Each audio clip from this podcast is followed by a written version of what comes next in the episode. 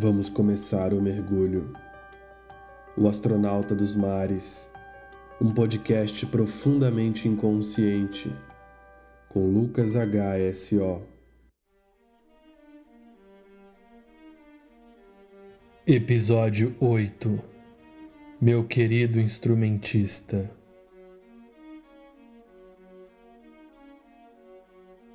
Há uma fileira de formigas conduzindo alimento por estradas inventadas em meio aos jardins dominados por abelhas, que extraem o pólen bravamente até que o precioso mel seja provado pelo homem, que à mesa prepara o café da manhã para iniciar o seu dia.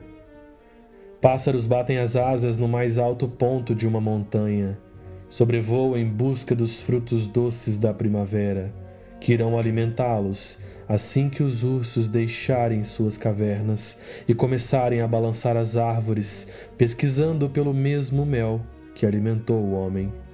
Borboletas recém-chegadas encantam lagartas persistentes rumo ao feitio do casulo. As folhas que desapareceram dos galhos durante o outono agora formam um colchão espesso e verdejante que serve de alimento para comunidades de fungos que irão transportar nutrientes pelo subsolo da floresta. Vida gera vida constantemente num retroalimentar sinfônico infinito. A chuva sabe por que inunda o solo para aqueles que não escutam ou veem, de tempos em tempos, Deus fala partindo dos céus.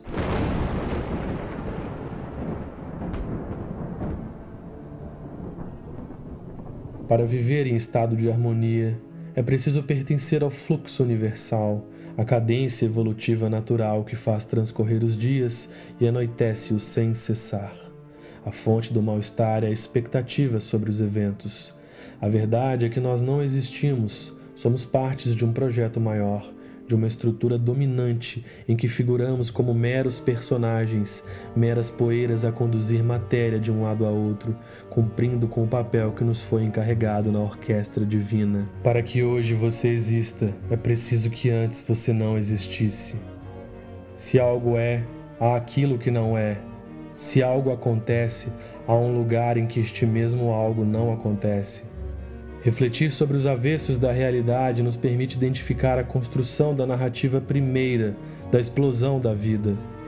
Nossa realidade está a todo tempo em reflexo com micros e macroeventos que nos cercam. Nem mesmo uma bactéria, um microorganismo imperceptível convive ao nosso lado, sem que para ele não haja uma função específica, uma missão própria na elaboradíssima teia do universo. Quando saímos das lentes de nós mesmos, somos capazes de descobrir um cenário melhor e mais amplo, em que assistimos aos eventos entendendo que não somos os donos da realidade maior. Não podemos determinar exatamente o que nos acontece, muito embora tenhamos sim algum poder de interferência. Nossa influência existe. É discreta, no entanto, quando estamos distantes do poder que tudo rege, do diretor que também roteiriza, da força que tudo sabe e controla. Como podemos viver em harmonia com o fluxo da vida? Como podemos escolher sem entrar em combate com o maravilhoso plano de Deus, sem ferir os outros e a nós mesmos, sem nos perder pelos caminhos contrários da existência, descobrindo nosso lugar e o que nos cabe em cada momento? Em um elemento está a resposta.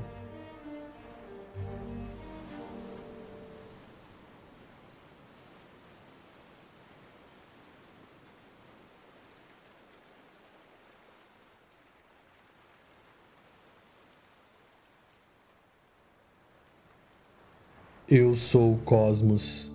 Nada acontece fora de mim sem que também esteja em mim. A mente humana possui incontáveis terminações neurais que se assemelham de maneira fractal ao infinito das galáxias do universo. Quando dissociamos nossa imagem de nós mesmos, descobrimos algo muito maior, por onde chegam respostas perfeitas.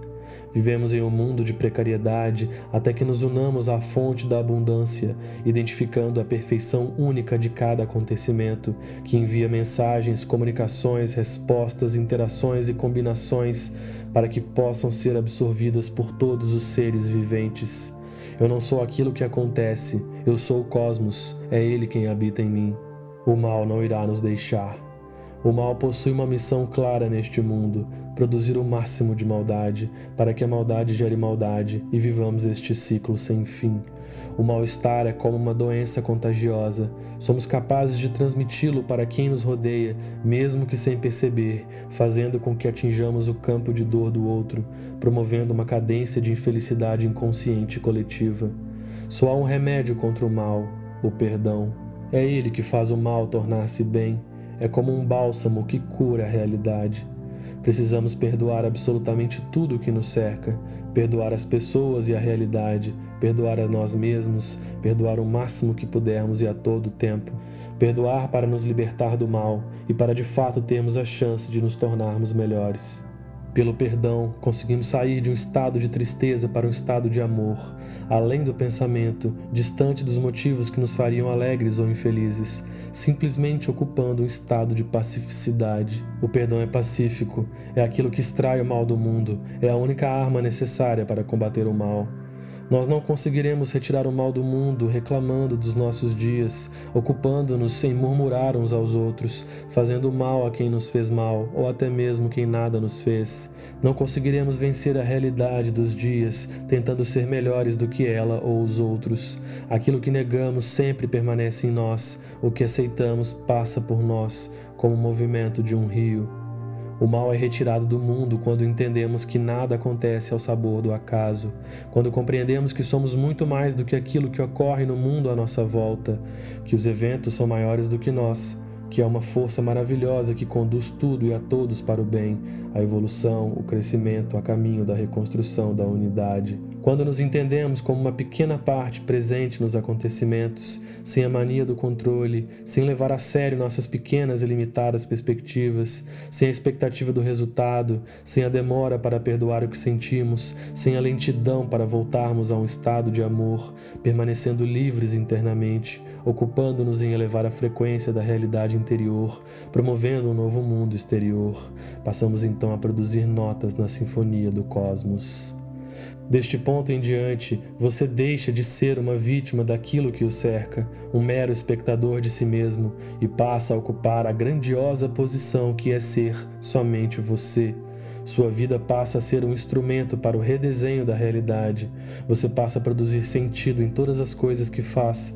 Suas ações se tornam como um finíssimo violino altamente arranjado à melodia orquestral de tudo que te rodeia. Se eu sou parte do mundo e não estou contrário a ele, posso enfim ocupar-me em ser eu mesmo e não mais em tentar ser o maestro, aceitando que somos meros instrumentistas. Nossos instrumentos são pequenos e discretos, mas quando entendemos nossa perfeita posição sinfônica, daí em diante estaremos sempre afinados, sempre arranjados, sempre vivendo em estado de harmonia. Eu sou a menor nota do compasso, o último instrumento da fileira, conduzido pelas mãos do Criador, sentindo a beleza do meu estado na sinfonia. Todo mal irá embora quando a humanidade se reconhecer nos moldes de uma orquestra, habitando a orquestra dos dias, meu querido instrumentista.